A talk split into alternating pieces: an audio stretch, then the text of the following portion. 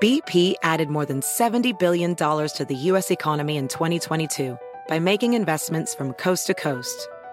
Investments like building charging hubs for fleets of electric buses in California and starting up new infrastructure in the Gulf of Mexico. It's and, not or. See what doing both means for energy nationwide at bp.com slash investing in America. Hacer dinero de manera difícil, como degustador de salsas picantes, o cortacocos, o ahorrar dinero de manera fácil con Xfinity Mobile. Entérate cómo clientes actuales pueden obtener una línea de Unlimited intro gratis por un año al comprar una línea de Unlimited. Ve a es.xfinitymobile.com. Oferta de línea Unlimited gratis termina el 21 de marzo. Aplican restricciones. Xfinity Mobile requiere Xfinity Internet. Velocidades reducidas tras 20 GB de uso por línea. El límite de datos puede variar.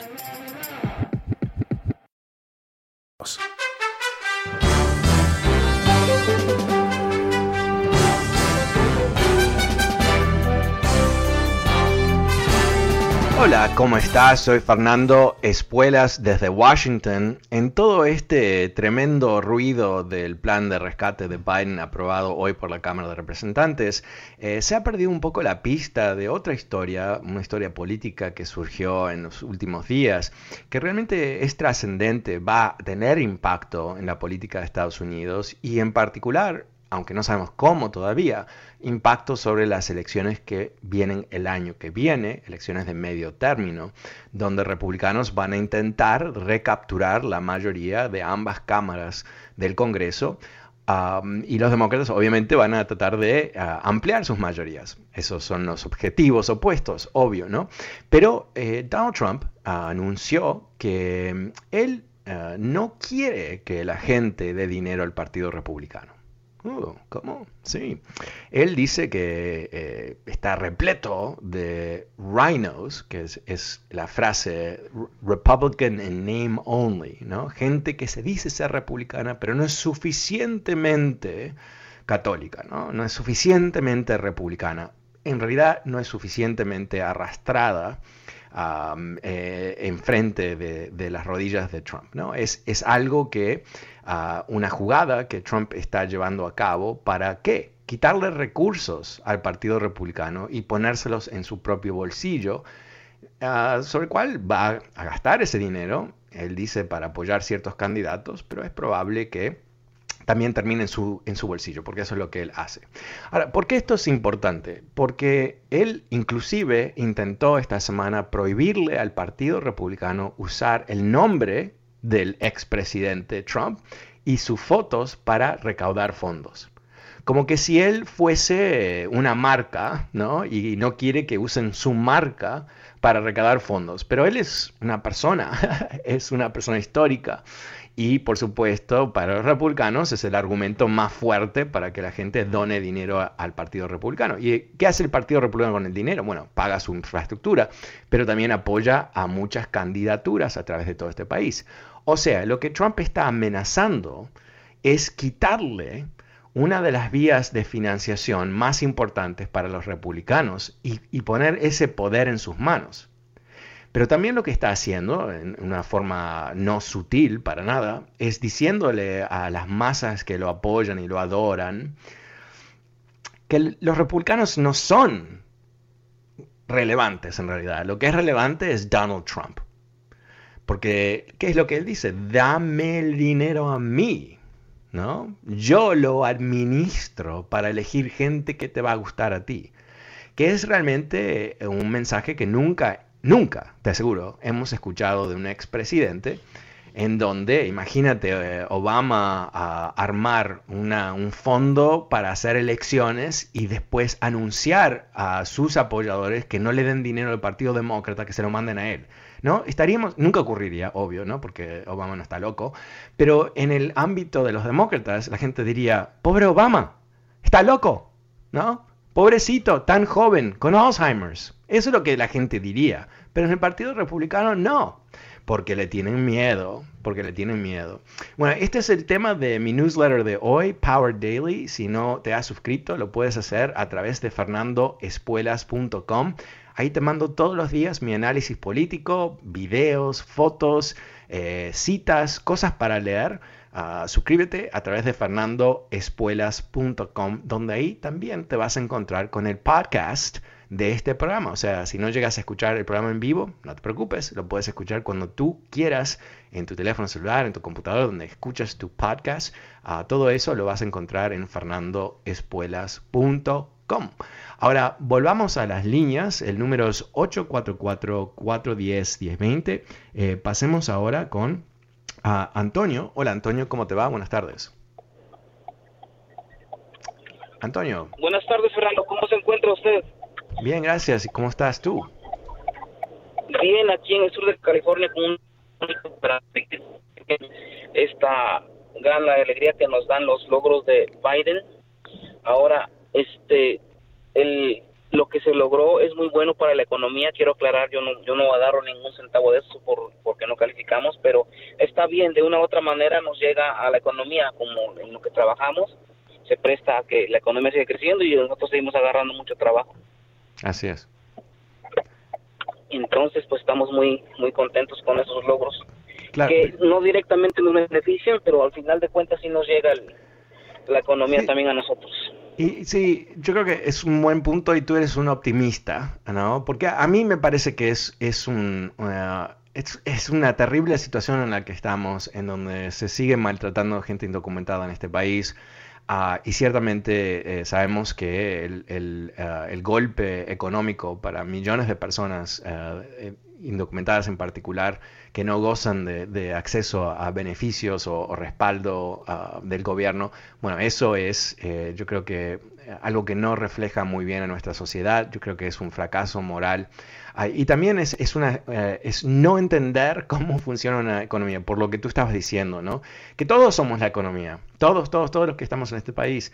Entonces, si hay un grupo de personas que está especi especialmente uh, mal impactada por esta crisis y no los ayudamos, Uh, eso es algo terrible porque no ayudamos a la economía. Caso contrario, lo que tú dices es correcto, ¿no? Va a haber un, un tremendo empuje, uh, una energía muy real por este plan uh, que creo que va a terminar en generar mucho crecimiento económico que va a impactar a todos. Pero, pero recordemos que también la otra cosa que, que viene en algún momento es el intento de Biden de crear un camino hacia la legalización, hacia la ciudadanía para gente indocumentada. Esperemos que eso sea algo que se, se empieza a visualizar más pronto que, na, que, que no. Eh, muchísimas gracias, Antonio. Pasemos con Miguel. Hola, Miguel, ¿cómo estás? Buenas tardes. Ok, vamos con Tere. Buenas tardes, Tere, ¿cómo te va? Hola, ¿cómo estás, Fernando? Bien, gracias. ¿Y tú? Bien, gracias a Dios. Este, ya nada más para opinar sobre eso que hablaste hace un momento de Obrador. A mí Ajá. me pareció muy... Yo soy mexicana y me, me, me sentí muy triste de que él no llamó a, al presidente Biden, you know, porque ya estaba hecho que él había ganado. ¿Qué más esperaba? Y también este uh, eso que acaba de hablar el señor y decir de que ellos no califican, también uh, qué pena que no califiquen porque ellos contribuyen bastante a la economía uh -huh. y deben de calificar. You know, es, es, es dinero de ellos. Eh, yo, yo diría, o sea, hay, hay, algo muy real en lo que tú dices, que personas indocumentadas que pagan impuestos hacen una sobrecontribución muy importante en los fondos de Social Security, por ejemplo, que nunca lo van a recibir, no lo van a percibir. Hay, hay una cantidad de injusticias, pero quizás la injusticia madre de todo esto, si se puede poner en esa, en esa ter terminología, es que hemos llegado al punto donde eh, se esfuerzan por uh, dañar um, a gente indocumentada, que no, obviamente no los demócratas, pero que para los republicanos eh, lo más duros que son, lo, lo, más que le pegan a la comunidad indocumentada, mejor les va eh, electoralmente. Y lo que eso es, es una, un tremendo fracaso moral de ellos. Re recordemos que eh, gente como John McCain, ¿no? que, que tuvo una elección muy, muy, muy dura contra Obama, Recordemos ese momento cuando una señora en un evento le dice a, a, a, McCain que Obama es un musulmán no nacido en Estados Unidos. ¿Y, ¿Y qué dijo John McCain? No, señora, no, señora, él es un buen hombre, es un, un patriota y simplemente es, es, estamos uh, luchando para, para, ser electos, ¿no? Eh, qué fácil hubiera sido para él decir nada, ¿no? Eh, ni lo, no hubiéramos dado cuenta que eso ocurriese, pero él podría haber dicho nada y dejar que esa gente y otra gente más que odiaba a Obama por ser negro eh, eh, pensara que votando por McCain estaban ah, avanzando con algún tipo de, agenda racista, ¿no? Ah, ¿Nos podemos imaginar de otro presidente, o perdón, otro político republicano en tiempos actuales que dijera algo así? No. Eh, porque lamentablemente, no. te parece que hemos llegado, hemos transitado a un lugar muy oscuro, ¿no? Donde los republicanos casi gozan del racismo. Qué tremendo, qué fuerte, sí. Es cierto. No, sé, ¿te parece que estoy exagerando o tú lo ves también así? No, no, no, es cierto, es cierto. No los protegen para nada, los atacan mucho y ellos mismos los trabajan. Ya ves Trump cómo los atacó y él también tenía en su en sus uh, resorts tenía gente indocumentada y sin embargo estaba tirando mucho. Claro, claro. Y, ser muy hipócrita.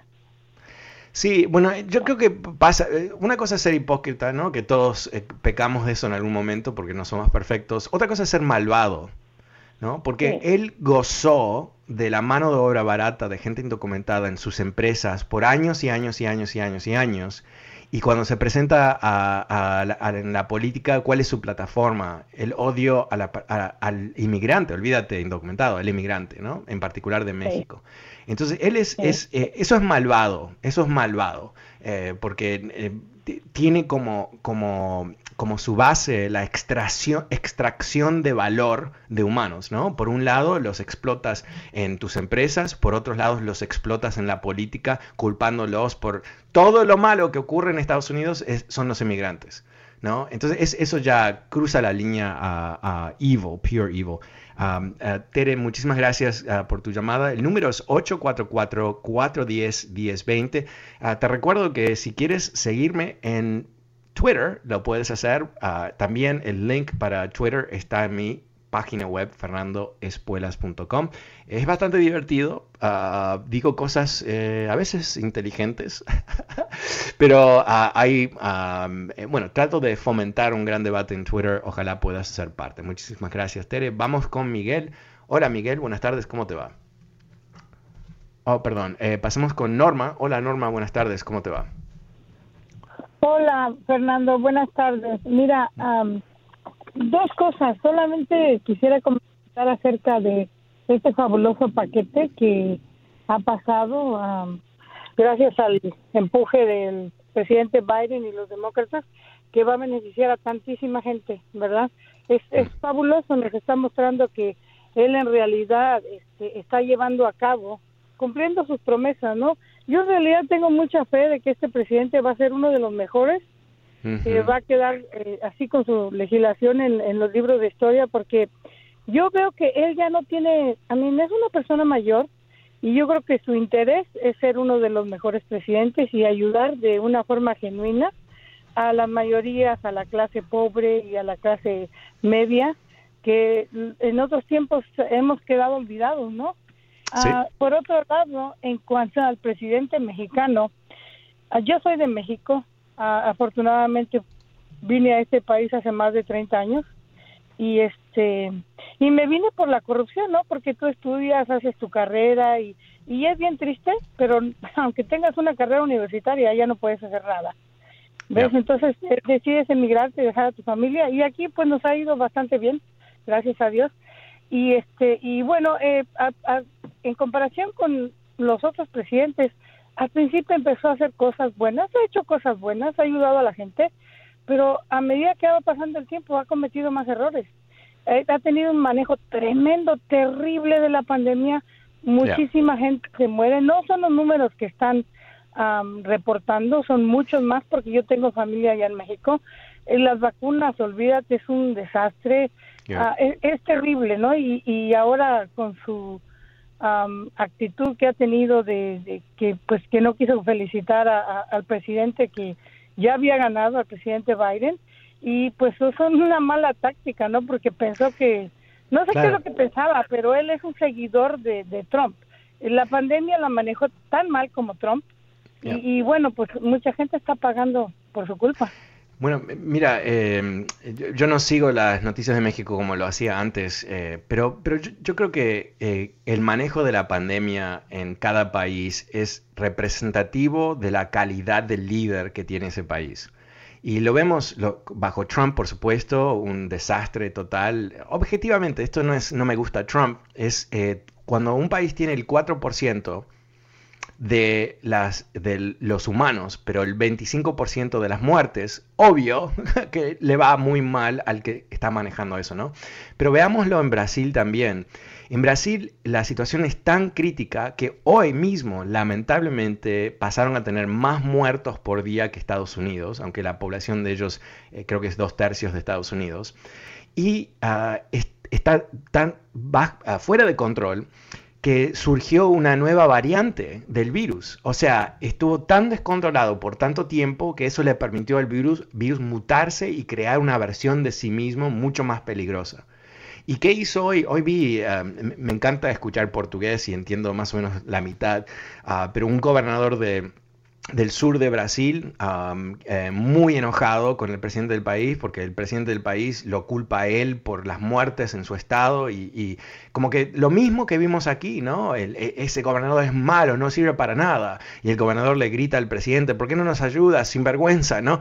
Pero eso está ocurriendo en Brasil. Y en México eh, no es la misma situación, no es la misma aspereza, pero definitivamente las muertes salen por sí mismos, la, falta de control de pandemia. Y, y, yo vi, ahora quizás me estoy equivocando y me estoy excediendo, pero tantos videos del presidente actuando como que si no hubiese una pandemia, ¿no? Abrazando personas y saliendo así en forma pública sin, sin mascarilla y todo el resto. Yo creo que esas cosas son muy, muy peligrosas porque marcan lo que se puede hacer, ¿no? en particular en México, donde es una cultura muy visual y muy televisiva, si tú ves el presidente de México sin mascarilla o, o minimizando el problema, hay millones de personas que se van a creer porque buscan liderazgo del presidente, ¿no? Lo mismo que ocurrió en Estados Unidos. No es una gran, ah, no es un gran misterio porque tuvimos tanto descontrol en este país. El presidente se rehusó en implementar la más mínima medida, las mascarillas, que sabíamos iba a ayudar a controlar los niveles de infección. Se rehusó a hacerlo, lo convirtió en una gran lucha política y ahora tenemos a esta lamentable situación donde apenas se está empezando a controlar las cosas. muchísimas gracias. Eh, pasemos con Víctor. Hola Víctor, buenas tardes, ¿cómo te va? Hola Víctor. Oh no, ya. ¿Vas a decir algo serio o, me ahorro el tiempo y te corto? Eres un charlatán. Ok. Nos ahorramos el tiempo. Eh, vamos con Araceli. Hola Araceli, ¿cómo te va? Buenas tardes. Buenas tardes, ¿cómo estás, Fernando? Gusto en saludarte, gusto en poder hablar. Y este, y sí, voy a decir yo para mí lo que la opinión que yo tengo sobre el presidente de México, López Obrador. Él desde que vino a, hablar con, con Trump, él, él como que se hizo, le lavó el coco también y se hizo fan de, de, Donald Trump. Yo creo que por eso, por eso actúa así, quiere imitar cosas de Donald Trump y está muy mal porque eso está afectando mucho al país de, todo lo que hace. Además, este, eh, para mí es un mal presidente. Lo pongan como lo pongan, es un mal. Nunca le entiendo lo que dice. Empieza diciendo, pues el día va, mañana va, y, no le entiendo nada, sinceramente. Eso para mí, como quiera que me lo pongas, es un mal presidente. Y este, y, y sí, sí, no aceptó así de momento a, Biden por la misma razón, porque él estaba que pensando con la lavada que le dio de coco el Trump que iba a ser Trump el que iba a, ganar. Bueno, pero recordemos, este, te, interrumpo porque me, hiciste recordar, eh, ¿me equivoco o López ah, Obrador eh, perdió no estas elecciones obviamente, pero las, las anteriores, y, se, y terminó diciendo que había ganado y se hizo una ceremonia en el Zócalo, ¿no? Donde se proclamó presidente. ¿Eso ocurrió? Me lo imagino. Ajá. ¿Tú recuerdas? Y, sí, sí me acuerdo. Ah, ok, ok, ok. Entonces, entonces la razón que comento eso es porque quizás eso es lo que estaba pasando, ¿no? Ah, quizás él eh, se sentía identificado con el fraude de Trump, porque él trató de hacer algo semejante años atrás. Pero creo que el, punto más, más amplio es eh, la razón que él, eh, no sé si estaba imitando a Trump o está imitando a Trump, el tema es el populismo. El tema es el liderazgo que está basado no en sustancia, no en estrategias, no en hechos, sino en, crear energía emocional a prometer, encontrar enemigos, culpar a un grupo, mucho simbolismo. No, hace unos meses atrás, eh, creo que venía a Estados Unidos, no sé dónde iba, pero eh, el presidente de México em, em, vendió el avión presidencial, no sé qué, que, es un gesto honestamente medio eh, inútil, ¿no? Porque eso no va a resolver nada, simplemente va a hacer más difícil el trabajo del presidente, pero en fin. ¿Pero qué hace? Se viaja a Estados Unidos en clase turista que me encanta el simbolismo, pero al mismo tiempo es presidente de México. ¿Qué pasa si hay una crisis en México? ¿Tienen que esperar que aterrice el vuelo? ¿Que van a llamar a American y, pedirle que bajen el avión? ¿No? Eh, Fernando, es un, es un hombre ridículo para mí. ¿eh? Yo no sé por qué actúa así, pero es, eh, digo, no, sí sé, es que es un ridículo. Peca de ridículo. Pero bueno gusto en saludarte y para la próxima. Gracias igualmente, Araceli. Eh, el número es 844-410-1020 si quieres participar de este programa. Te comento que hubo un momento ayer en la Cámara de Representantes que fue divino, honestamente espectacular. El congresista Tim Ryan, que es un demócrata de ah, Ohio, Ah, em, empezó a, bueno, dio un discurso hacia los republicanos ah, muy emotivo, ah, básicamente diciendo, ¿cómo puede ser que ustedes no nos acompañan a ayudar a trabajadores, a ayudar a personas con COVID, a, ayudar a escuelas, pero están totalmente obsesionados con Dr. Seuss, ¿no? Y el tema de Dr. Seuss lo comenté, eh, bueno, en un newsletter que escribí hace unos días atrás, pero eh, eh, no sé si has escuchado esto. Dr. Seuss es un autor muy clásico de Estados Unidos que escribió libros ah, muy icónicos. Uh, the Cat in the Hat es el más famoso ah, para niños.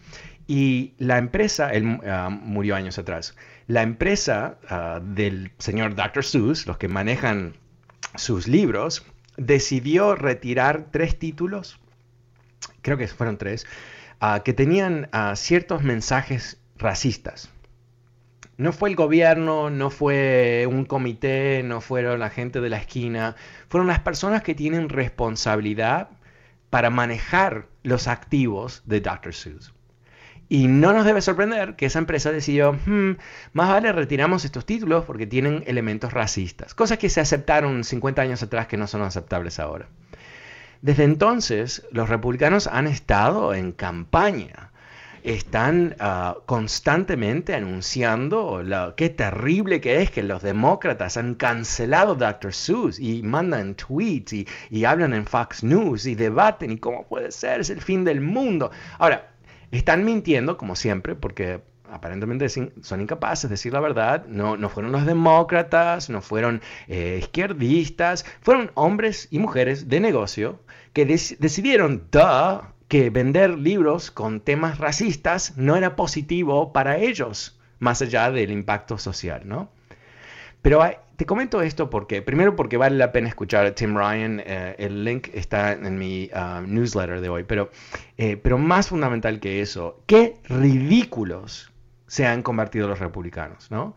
Porque están debatiendo en este momento lo que ha sido eh, un plan de rescate masivo con todo tipo de impacto a través de la sociedad. Y ellos no se, más allá de decir no sirve, no sirve, no sirve, no, estos son fantasías logradas de los demócratas, cosas que son eslogans, ¿no? No tienen, no tienen contenido, no hay una crítica real, no dicen, ¿saben qué? Si se hace esto, el crecimiento económico va a ser un 5% más bajo o el, el desempleo más alto o lo que sea. No, en vez se enfocan sobre caricaturas racistas. ¿Y qué hacen con esas caricaturas racistas? Las defienden.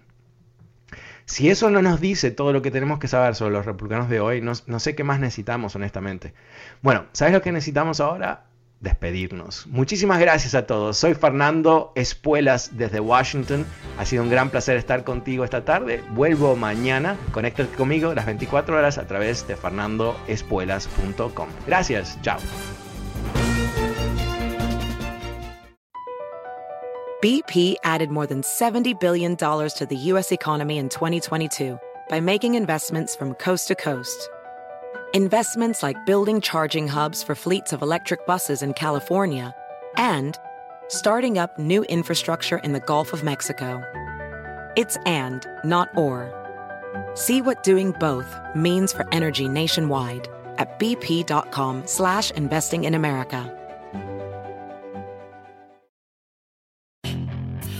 Hacer dinero de manera difícil, como degustador de salsas picantes, o cortacocos o ahorrar dinero de manera fácil con Xfinity Mobile. Entérate cómo clientes actuales pueden obtener una línea de un límite intro gratis por un año al comprar una línea de un límite. Ve a es.xfinitymobile.com. Oferta de línea o límite gratis termina el 21 de marzo. Aplican restricciones. Xfinity Mobile requiere Xfinity Internet. Velocidades reducidas tras 20 GB de uso por línea. El límite de datos puede variar.